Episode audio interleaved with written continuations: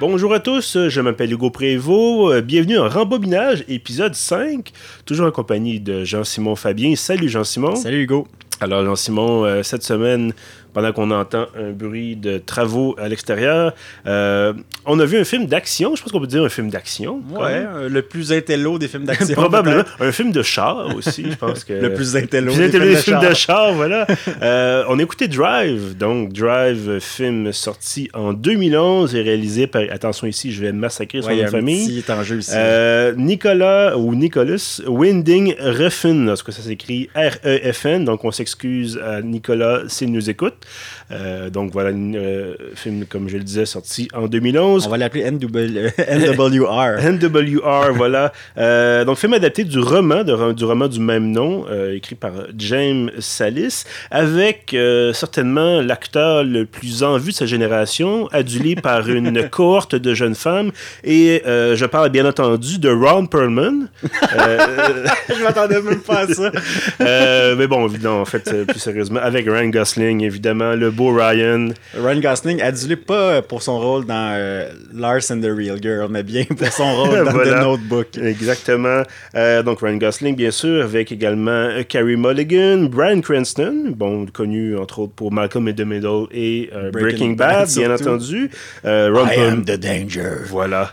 dans ce, bon, dans ce film-ci, il n'y a ni cancer ni moustache, donc je pense qu'on est mais Il n'est pas en forme, il, boite, je pense qu'il y a un pansement sur une jambe. Ah oui, ben ça, je pense qu'on pourrait y revenir un petit peu plus tard avec aussi, bon, on va faire rapidement le tour des, acteurs quand même, parce qu'il y a une brochette euh, très intéressante d'acteurs dans ce film. Euh, bon, on disait Ron Perlman, bien sûr. Oscar Isaac, pour ceux qui euh, aiment Star Wars et Monsieur... Mon Dieu. Paul Dameron, voilà. dans les épisodes 7, 8, 9 et probablement 10, 11, 12, 13, 14, 15, 16. Jusqu'à ce, euh, jusqu'à ce que Disney fasse faillite, donc jamais. Mais Oscar Isaac qui est complètement méconnaissable. Oui, absolument. J'ai vu le film à plusieurs reprises et puis une barbe et les cheveux courts, ça le change complètement. un rôle un petit peu moins joyeux aussi. Oui, absolument. Ben, c'est un film en, général un peu moins joyeux. Ouais. et bon, terminons rapidement. Albert Brooks. Euh, Brooks, bon, connu, bon, tu me disais tout à l'heure, pour les, les, les, rôles un peu de, de policier véreux, des rôles un peu de, de, de, vieux monsieur, un peu grumpy, un peu... Euh, Albert Brooks qui s'est rasé les sourcils pour le rôle pour avoir l'air euh, encore pour avoir l'air d'avoir aucune émotion. Ah oui, euh, j'avais vraiment pour transformer son, son, personnage, pour avoir l'air d'un fin bluffeur, ce qu'il est dans, dans, le film, justement. voilà. Donc, c'est assez euh, surprenant de le voir à la première scène. Et donc, en terminant cette distribution, euh, Christina Hendricks, bon, pour ceux qui ont vu Firefly, bon, on aura une petite idée, évidemment, de, de, qui il est question. Ceux qui ont vu Mad Men également, c'était elle qui jouait Joan, je pense, dans, dans Mad Men. J'ai écouté quelques épisodes seulement de cette série. donc, voilà, grande brochette d'acteurs ou peut-être brochette de grands acteurs, à vous de juger. Euh, est-ce que peut-être, Jean-Simon, tu pourrais nous faire un, un court résumé du scénario de Drive?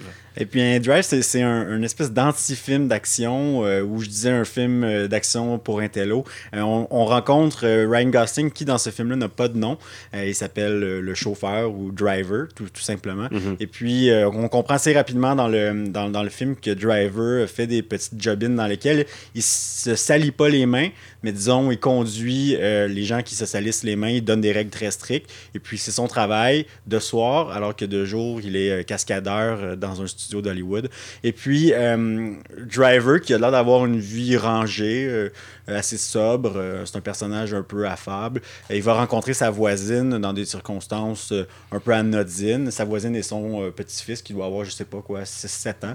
et, puis, et puis, il va se, se, lier d'amitié, qui, il, va découvrir quelque chose de nouveau. Il va rencontrer avec Irene, c'est le nom du personnage de Carrie Mulligan, il va découvrir un peu le bonheur et la lumière si, on mhm. peut le dire comme ça. Et puis, bon, mais finalement, euh, il va arriver un élément déclencheur. Euh, le mari de, Irene sort de prison. Euh, tout ça est un petit peu bouleversé. Et ben, Driver doit, en quelque sorte, prendre des situations fâcheuses sous son... sous il doit prendre le dossier sous son épaule et puis s'en charger. si je me permets de rester légèrement vague, plus vague que les dernières fois. Donc voici ce qui arrive en gros pour, pour notre personnage Driver qui va faire beaucoup plus que conduire finalement dans ce film. Oui, absolument. Bon, évidemment, ce film-là, on disait tout à l'heure aussi, puis c'est dans le titre, bien sûr. c'est un film de char, peut-être, comme tu disais, le plus intello des films de char. Euh, le plus impressionniste, c'est ça. Ça reste, euh, voilà, un, film de, de, conduite quand même. Bon, on est à Los Angeles.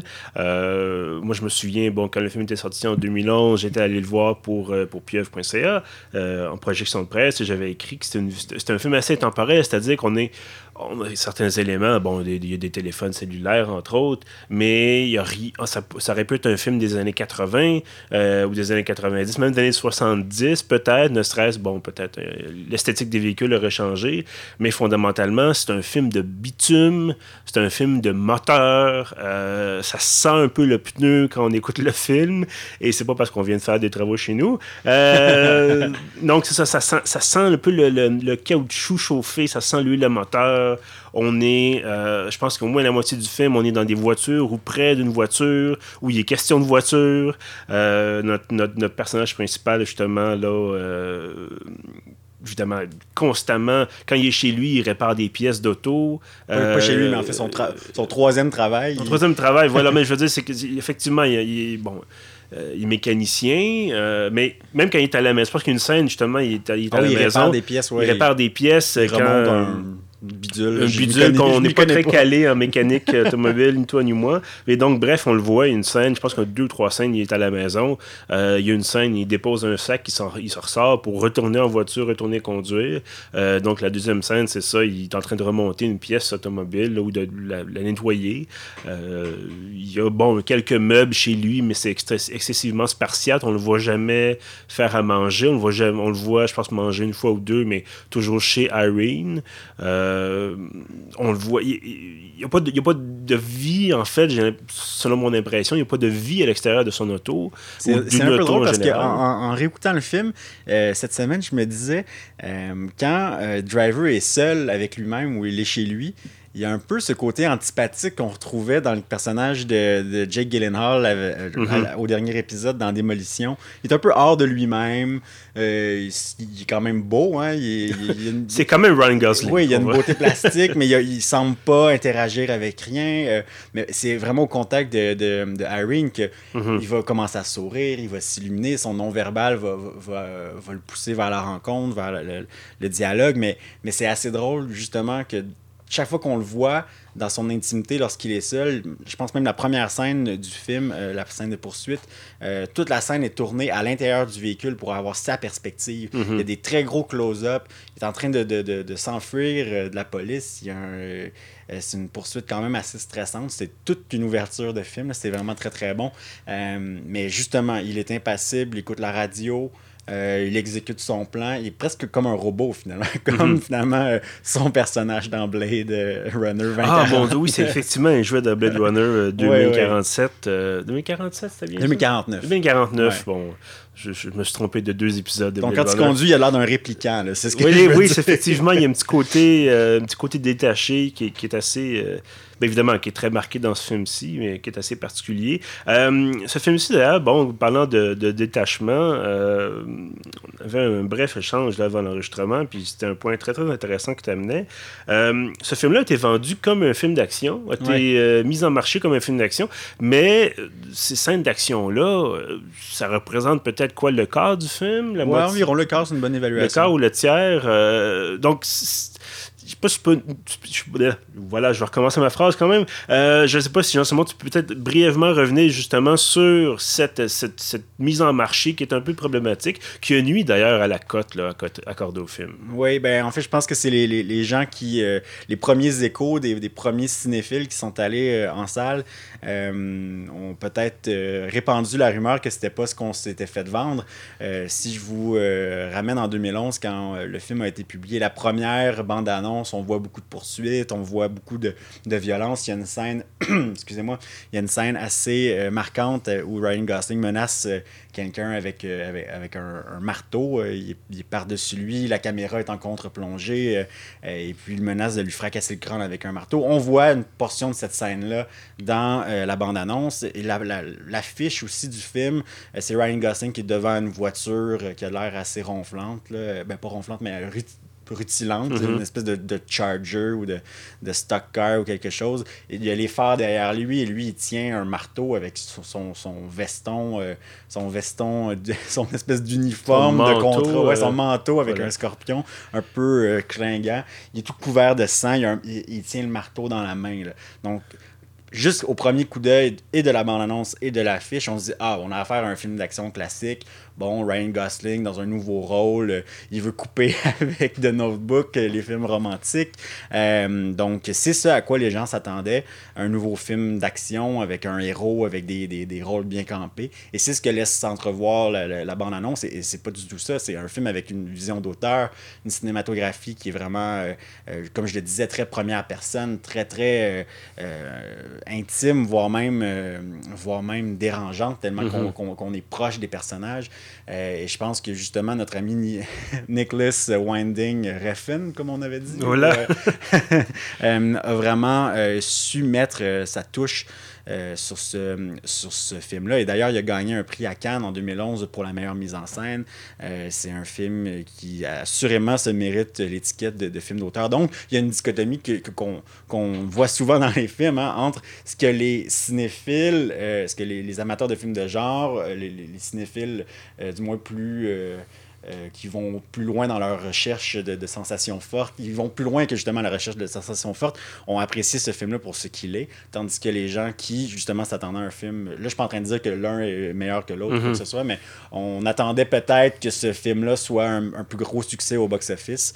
Il euh, faut quand même se dire que c'est un film relativement petit budget, à 16 millions, avec euh, toute la distribution dont on, dont on a fait mention un peu plus tôt. Donc, ouais, je pense qu'il faut vraiment le voir pour, comme un film euh, audacieux, un film euh, avec euh, une vision d'auteur. Et puis, c'est pour ça aussi, je pense qu'aujourd'hui, il est si intéressant à regarder, à, c'est aussi intéressant de le réécouter. On découvre tout le mhm. temps plein de détails. On comprend toujours un petit peu mieux à travers quel pas, quel sentiment ou quelle, quelle émotion traverse le personnage du, du conducteur. Euh, tu parlais de mise en scène tout à l'heure. J'avais envie de revenir un peu sur euh, toute la question de la lumière.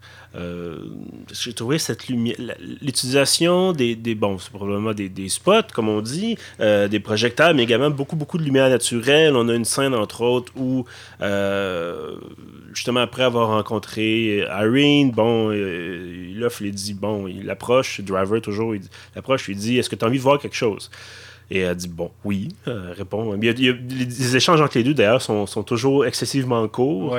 Euh, ça ferait une relation euh, très peu solide si c'était dans la vraie vie, mais bon, dans un film. Mais ils communiquent beaucoup par leur, leur non-verbal. Oui, oui, mais bon. Il n'est pas si robotique que ça. Disons que c'est un peu limité quand même. ouais, mais ça, fait, ça fait partie, je pense, de. Voilà, du personnage. Voilà. Du personnage, du moins de l'atmosphère du film. Oui, absolument. Le personnage n'échange pas beaucoup de points. absolument, on n'est pas là pour avoir des, des tirades de, de 15 à 20 minutes on est là pour, euh, pour le beau Ryan et pour les voitures.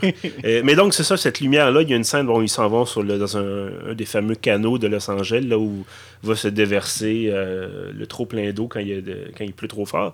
Et euh, je pense que ça se passe en après-midi ou en tout cas en fin d'après-midi. Il y a une lumière chaude, une lumière naturelle. On a à peu près la même chose, je pense, dans la, étonnamment, dans l'ascenseur de la bâtisse où vivent euh, nos deux personnages dans l'appartement de, de euh, aussi, les, les, couleurs sont assez chaudes. Et contrairement à euh, au moment où Ryan Gosling se retrouve tout, seul, la lumière, il y a une saturation qui est bleutée sur mhm. son visage.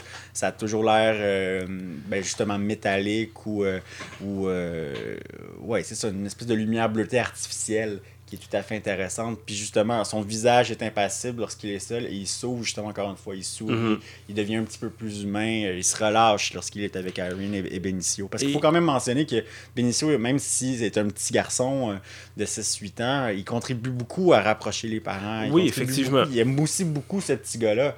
Et c'est un peu parce qu'il aime aussi ce petit gars-là comme il aime la mer, qui va s'embarquer dans, dans, dans, les péripéties qui vont suivre dans le deuxième acte. Et euh, d'ailleurs, dans ce deuxième acte-là, ben, un peu vers la fin, peut-être qu'on saute un peu des étapes, mais euh, pour, pour, en terminer avec euh, la question de la lumière, il y a une scène, bon, il y a, on voit, il y, a, il y a un méchant dans l'ascenseur. On sait, bon, on comprend que le méchant est venu pour, pour tuer le, chauffeur et Irene. Et là, Irene et le chauffeur sont dans l'ascenseur également. Et là, il y a une scène au ralenti où justement la lumière se transforme complètement. Euh, quelque chose de très très intime. Et là, tu as le chauffeur qui embrasse enfin Irene. je pense que c'est la seule fois du film où il s'embrasse d'ailleurs. Et là, il y a un long baiser. Bon, long parce que c'est encore une fois, c'est le ralenti. Et là, ensuite, tout d'un coup, la, lumière change, il se retourne, il va tasser Irene derrière, elle derrière lui. Et là, il se retourne, et là, c'est le déchaînement de violence euh, contre le, le sbire. On peut l'appeler le sbire. Il n'y a pas de, vraiment, pas de prénom, Un hitman, là. Un hitman, voilà. Un fier à bras. Euh, et là, soudainement, tout change. La lumière est complètement transformée. On est quasiment du néon euh, blafard. puis non, je trouvais, c'est ça. Il y a une maîtrise des codes. Il y a une maîtrise c'est pratiquement la seconde près de dire comment est-ce que je joue mon éclairage, comment est-ce que je joue ma musique, comment est-ce que je joue mes personnages, à quel endroit, qu'est-ce qu'ils vont faire. Et c'est on voit pas ça souvent. On a souvent des, quelque chose d'équivalent, ou en tout cas presque équivalent, mais on sent que ça glisse un peu. On sent que dans d'autres films, bon, il y a une tentative. Euh, évidemment, ça dépend bien sûr des réalisateurs. Euh, mais il y a trop souvent, j'ai l'impression qu'on a on en met trop ou on n'en met pas assez ou ça dure trop longtemps. Euh, ça m'a fait, ce film-là m'a fait beaucoup penser au film de Edgar Wright. C'est pas le même genre de film. Edgar Wright réalisait entre autres euh, la fameuse trilogie du Cornetto avec euh, et là évidemment son nom m'échappe parce qu'on n'est pas tout à fait préparé. Mais bref, souvent il fait des surtout des comédies Edgar Wright. et là il a également fait Baby Driver. Peut-être que, tu l'as bon. Et ça aussi calculé à la seconde, calculé au plan. On a euh, c'est un film qui bouge. Bon, évidemment, plus, plus d'action peut-être dans Baby Driver que dans Drive, même si le thème est un peu similaire. Euh, et donc, ce que je trouve fantastique avec Drive, et je le réécoutais tout à l'heure, euh, je me dis, mon Dieu, c'est, c'est, vraiment. bon, c'est pas un film parfait, mais c'est pas loin. j'avais l'impression que c'est vraiment, sur ce plan-là, certainement, c'est au quart de tour, ça tombe bien, on parle de voiture, mais. Euh, oui. Euh, donc voilà, et, pour ça, c'est extraordinaire. Mais la scène de l'ascenseur est excessivement importante parce que au moment où il va euh, justement tasser, en fait, il, c'est bien le conducteur, le driver, mm-hmm. lorsqu'il va tasser Irene derrière lui pour s'occuper du, du, Hitman, de, ses mains, de ses mains nues et de ses souliers oui, chaussés, il, il comprend à ce moment-là que en faisant ça, il va lui faire peur et probablement que c'est la dernière fois qu'il la voit. Et, puis, justement, lorsqu'il a achevé le, le, gars et qu'il euh, gît sous, euh, sur le plancher, d'ailleurs, on le voit pas, hein, parce que mm-hmm. la, scène est encore tournée en contre-plongée, donc c'est la perspective du gars qui se fait frapper euh, qu'on voit avec les yeux de Ryan Gosling qui sont complètement démoniaques. Et puis, donc, ce que je voulais dire, c'est qu'à ce moment-là, au moment où la violence s'apaise, Ryan Gosling va se tourner, on va voir son fameux veston avec le scorpion jaune dans le dos. Mhm. Et puis justement, on va, ce plan-là du scorpion, on va le maintenir pendant plusieurs secondes pour qu'on comprenne bien qu'il y a un message caché ou quelque chose. On va comprendre un petit peu plus tard. Euh, ils vont, on va avoir un indice lorsque euh, euh, Ryan Gosling va passer un, coup de fil à un, un malfrat. Il va lui dire Tu sais, ton ami, qui cet ami-là est joué par Ron Perlman, il va lui dire Eh bien, le scorpion n'a pas traversé la rivière. Donc, ce que ça veut dire, c'est qu'il fait, il fait référence à cette fable de, la, grenouille euh, qui transporte un scorpion sur son dos pour traverser une rivière. Et puis, ben, le scorpion, même s'il sait que s'il pique la grenouille, il va, il, va tuer la grenouille et il va se noyer dans l'eau. Euh, mais c'est par nature qu'il pique la grenouille. Donc, par mhm. nature, il, est condamné à sa propre perte. Euh, donc, ce plan-là est très important parce que dans la perspective du personnage du driver, au moment où euh, au moment même où il assassine ce malfrat-là, il comprend très bien que pour lui, le, vent vient de tourner et il ne pourra jamais accéder au bonheur simple d'aimer une femme et un enfant. Mhm. il, il accepte finalement sa, sa, sa, vraie nature de criminel, alors qu'au début, il est tellement méthodique, on se dit, ah ouais, mais il fait ça, mais tu sais, euh, il, il, se met pas vraiment les deux mains dedans. Et là, il y a vraiment les deux mains dedans. Et d'ailleurs, il y, y, a une, euh, y a une scène un peu plus tôt dans le film où justement le, le chauffeur va rencontrer celui qui est un peu le, le chef des méchants. Et bon, euh, dans cette perspective-là, le, le, Ryan Gosling est supposé devenir le, le pilote d'une euh, nouvelle écurie de, NASCAR, pas de rallye, mais de NASCAR, ouais. voilà. Et donc, le, le malfrat tend la main. Ryan Gosling hésite, puis là on se dit qu'est-ce qui va se passer? On ouais. sent qu'il y a de la tension, puis là Gosling ils finit font pas confiance, ils font pas confiance ni l'un ni l'autre et Gosling finit par dire ah j'ai les mains un peu sales pour dire excusez-moi, je, je vous sens pas la main, euh, euh, j'ai un peu sale. Et l'autre de répondre moi aussi, ça, ça dérange pas, moi aussi. Ouais. Et là, évidemment, on comprend que ça veut. Bon, les deux se disent ah, en fait, je suis un petit peu, un petit peu croche. Oh, tu dors, c'est pas grave, moi aussi. Donc voilà, on a, il y a quelque chose de, de Join vraiment. The club. Puis évidemment, la première fois qu'on le voit, c'est pas, moi, je me souviens, la première fois que j'avais vu cette scène-là, j'avais pas réalisé que c'était simplement que c'était il y avait un double sens. Je veux dire, ça, ça, a pris quelques, a pris au moins un deuxième ou troisième visionnement pour faire le, faire le lien. Euh, J'avais envie d'aborder avec toi et, euh, la, question de l'impact, on peut dire l'impact culturel, je pense qu'il qu existe, euh, de, de, ce film-là. Bon, on, évidemment, la, la, question de la musique, et ça, je, je veux y revenir ben, dans quelques instants, oui. parce qu'on a quand même beaucoup à dire sur la musique, mais surtout le, le côté visuel, parce que, bon, entre autres, le fameux bon, le, le, le, le, fameux veston, le fameux, la fameuse veste avec le scorpion, ça s'est retrouvé en produit dérivé. Euh, moi, je me souviens d'avoir acheté des t-shirts à connotation un peu plus geek, qui étaient des références à Drive. On avait, bon, quelqu'un avec un, un Proton Pack de, de chasseur de fantômes sur le dos, et au décrit, est écrit Driver ou Drive en dessous, c'est écrit Buster. On avait également, euh, moi j'avais également la version Star Wars, donc avec Rebelle en dessous, avec quelqu'un, bon, un pilote de chasse, de, de costume de pilote de l'Alliance Rebelle. Euh, il y, a eu vraiment quelque chose, puis bon, c'est arrivé sur Reddit le de voir. Hein, le, le, oui, tout le lettrage, le petit côté néon, années 80, ouais. euh, toute une esthétique qui est bon, appelée dans, dans certains cercles Art Run. Euh, ce côté-là, les voitures des années 80-90 avec le néon. Des modèles, des, des, des, modèles des années 70-80. Voilà. 80. Comme des, euh, justement, là, comme des Duster, des Charger. Voilà. Mais légèrement remis au goût du jour. Oh oui, absolument, absolument. Puis bon, les tableaux d'affichage avec justement des couleurs néon, ouais. euh, le petit côté rétro-futuriste, justement, encore une fois, des années 80.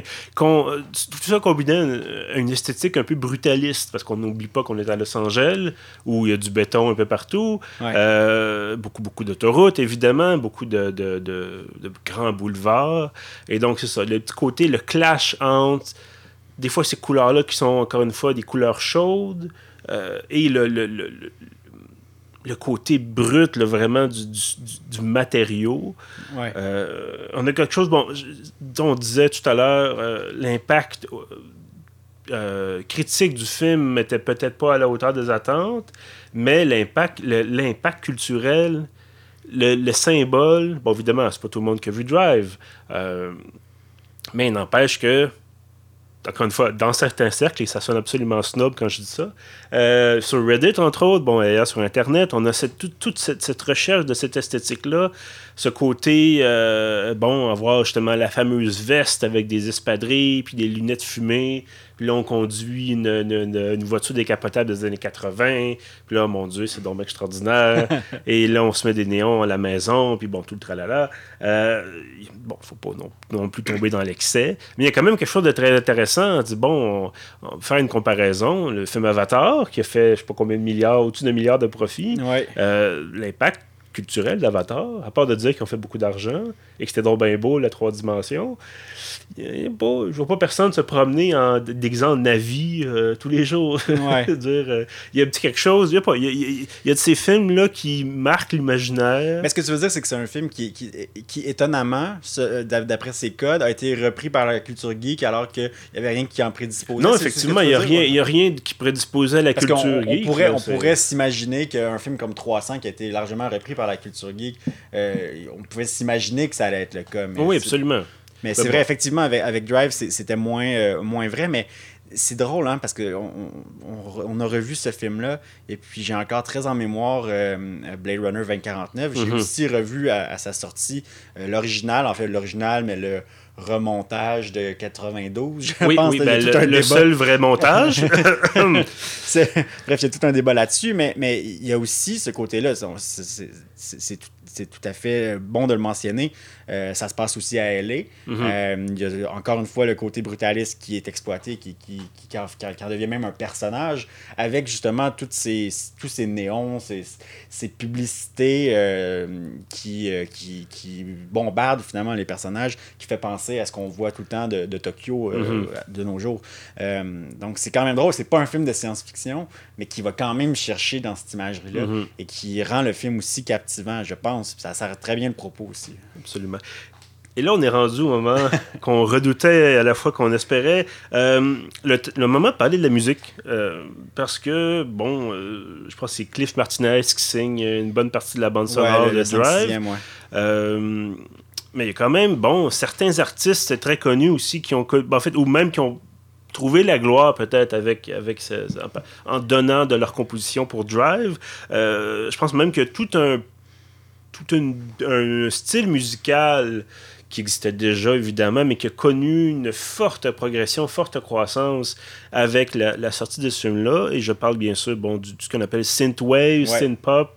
Euh, il y a évidemment bon, des dérivés là, plus... Euh, qui touche peut-être même plus au métal rendu là, mais on ira peut-être. La Dark Wave. Dark Wave, Dark Synth, et bon, il y a toutes sortes d'appellations. Euh, et donc, le Synthwave, les fameux synthétiseurs, on commence d'ailleurs le film euh, avec la, du Kavinsky, qui est un artiste français, avec Nightcall, et ça correspond très bien à ce que, ce que reçoit Ryan Gosling, c'est-à-dire on l'appelle la nuit en disant J'ai besoin de tes services de chauffeur, telle heure, tel endroit, parfait.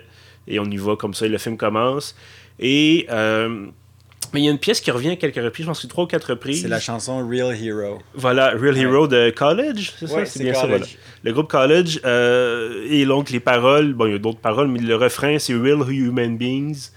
Euh, Gran Torino Hero, c'est ça? Euh, pour les paroles, je vais On n'a pas les paroles directement à l'instant. Mais bref, ça, revient, ça revient, ça revient. Et on se dit, bon, mais finalement, c'est un message qu'on veut nous passer. C'est quelque chose de, bon... Gosling, encore une fois, a beau avoir des, des extérieurs un peu de robotisés, un peu Android à l'extérieur. À l'intérieur, bon, il y a des émotions, mon Dieu, il y a des émotions. Et, euh, et donc, il s'adoucit, est-ce qu'il s'humanise? Est-ce que, c'est ça, il vient, en vient à, à, devenir humain, finalement, c'est ça, à devenir une vraie personne? Puis bon, évidemment, cette chanson-là qu'on nous martèle peut-être un peu euh, tout au long du film. C'est intéressant parce qu'elle est vraiment utilisée à, bon escient. On, se, demande, euh, justement, à travers tout le film, s'il est un héros. Euh, dans le premier acte, bon, on en vient à passer l'éponge sur, ses activités illicites parce que, mhm. bon, comme je disais plus tôt, il est juste le conducteur, il a ses règles, il est méthodique. On, on se dit, ah bon il y a peut-être des raisons pour euh, agir comme tel. Euh, mais dans le deuxième acte, il, perd complètement euh, prise avec le réel, bon, suite à un espèce de cambriolage qui tourne mal. ses règles ne fonctionnent plus, justement. et puis, il est un peu laissé à lui-même et il va, il va, se mettre à commettre des gestes qui vont précipiter là, un une escalade de violence. Et, fait intéressant à mentionner, pendant tout le deuxième acte, son col de veston est tout croche. Hein. Il n'est mhm. pas bien placé, pas bien repassé. Donc ça prouve, ses cheveux aussi sont plus en bataille. Ça prouve aussi qu'il est moins soigné dans son apparence, il est moins en contrôle. Bref, ça pour dire que euh, on n'entend pas euh, The Real Hero pendant le deuxième acte. Et c'est ensuite qu'on va se remettre à la, faire jouer au, bon moment. et donc le l'utilisation de la musique suggère que Driver est un héros parce qu'il va peut-être combattre son euh, sa nature de, de, criminel. Il, va, il va se laisser aller à l'amour. Peut-être que c'est ça, finalement. Mm-hmm. Euh, mais il va aussi sauver le destin, visiblement, d'un petit gars et d'une jeune femme euh, qui était un peu prisonnier des, des, activités illicites du père. Donc, ouais, est-ce que c'est un héros? C'est un thème qui, c'est un thème assez récurrent. On ne sait pas. Euh, mhm. ça, porte à interprétation. Et l'utilisation de la chanson le suggère fortement, mais c'est très habile, je trouve. Mais ça demeure ambigu, effectivement, comme, comme tu disais. Euh, on approche déjà de la fin de l'épisode, Jean-Simon? Oui. Écoute, le, temps passe vite quand on s'amuse, euh, comme le veut le, dicton. Euh, est-ce, que, est-ce que tu recommandes Drive ah, C'est un film que, j'ai toujours beaucoup de plaisir à, réécouter. et surtout cette, cette dernière fois, j'ai pris le temps de lire un petit peu plus sur les intentions du réalisateur, dont on ne peut prononcer le nom. et puis, je vais vraiment t'avouer, Hugo, que c'est pour moi, dans les dix dernières années, un des meilleurs films, du moins des plus marquants que, que, que, j'ai vu et je peux encore le, le, réaffirmer parce que j'y retrouve encore des, des, euh, des petites perles. Tu sais, juste ce que je te disais tout à l'heure sur le, sur le plan, euh, sur son manteau avec le scorpion, euh, la référence à la fable du scorpion est vraiment super, super subtile et elle arrive 15 minutes plus tard dans le film. Donc, mm-hmm. si tu le réécoutes pas ou tu lis pas sur Internet sur, sur, sur la sur le scorpion, tu peux même pas comprendre que ça fait référence à la fable du scorpion et de la grenouille, parce qu'il fait juste parler du scorpion et de la rivière. Tu as quand même deux des trois mhm. actions pour euh, retracer le truc, et maintenant avec Google, hein, qui sait. Mais, euh, mais bref, c'est un film qui est super intéressant à décoder, c'est un film qui est bien joué, euh, une superbe, superbe distribution, et puis je recommande assurément. Est-ce qu'on le trouve sur Netflix? Oui, il est sur Netflix. Ah Moi, je l'ai sur Netflix. ouais. Parfait. Donc, abonnez à Netflix. Euh, chez vous comme le veut la, bonne expression. Euh, moi également, évidemment, sans grande surprise, c'est aussi une forte recommandation. Euh, je réécouterai peut-être pas à, répétition. Je pense que c'est peut-être à petite dose, une fois peut-être aux, deux ans ou trois ans, de, se remettre dans le bain, de se remettre le film en tête. Bon, évidemment, j'écoute beaucoup plus souvent de la musique euh, ressemblant à celle euh, qui jouait dans Drive, mais bon, euh, je, trouve, bon, évidemment, c'est un, très bon film, ne serait-ce que même, même les parties d'action sont, sont, sont très intéressantes, ne serait-ce que parce qu'elles ne sont pas constantes. On a, bon, une, fameuse scène du cambriolage qui tourne mal. On s'attend pas. Jusque-là, ça a été relativement calme. Il s'est passé quelques petits, quelques petits moments de tension, mais rien, rien d'excessif. Et là, soudainement, ça déboule, ça l'action est saccadée. Euh, au lieu d'avoir des grands plans, des plans d'atmosphère, on a des plans qui coupent après une demi-seconde, euh, des, poursuites en voiture. Je mon Dieu, qu'est-ce qui se passe? Et pour soudainement revenir à quelque chose de plus normal, comme si c'était vraiment une éruption de violence. Euh, donc, on a, on a cet aspect-là. Bon, tout à l'heure, je parlais de la lumière qui est excessivement bien utilisée. la distribution qui est excellente aussi. Bon, on aurait peut-être aimé, à, à force de l'écouter, j'aurais peut-être aimé un petit peu plus de dialogue, de développement de personnages. Mais ça reste que. Euh, on n'a pas besoin, par exemple, on n'aurait pas besoin d'un Drive 2. Je pense que le Drive tout seul. Je pense qu'il y a un deuxième roman, cela dit, qui s'appelle ah, Driven. D'accord, mais bon, j'ai pas eu l'occasion de, de, lire, mais bon, un seul ça, film. Ça met, peut-être fin euh, au débat sur la, la fin ambiguë. Voilà. Euh, mais est-il mort ou pas? On sait pas. Mais bon, je me dis, un film, c'est assez. On a souvent tendance à étirer inutilement des franchises ou à faire des franchises en fait qui ne mériteraient pas d'exister. Euh, donc, le film dure 1h40 avec, les, avec le générique, 1h35 environ euh, euh, pour ce qui est du film comme tel. C'est assez. C'est amplement suffisant. C'est contenu en lui-même. et c'est un excellent film. Donc, allez l'écouter. évidemment, ceux qui n'ont pas euh, voilà, ceux qui n'ont pas d'abonnement à Netflix, voilà, euh, évidemment, on peut certainement le trouver en DVD, en Blu-ray ou on peut l'acheter euh, certainement. Sur iTunes, on peut même le louer. Légalement, maintenant voir des films sur, sur YouTube, on peut les, les, louer, je pense. On vit une époque formidable. Ah, c'est incroyable, on est bombardé de divertissement. Donc, merci Jean-Simon d'avoir été là. Merci évidemment à ceux qui nous ont écoutés. Vous pouvez bien entendu retrouver tous nos épisodes sur pf.ca, sur SoundCloud et sur iTunes. À bientôt.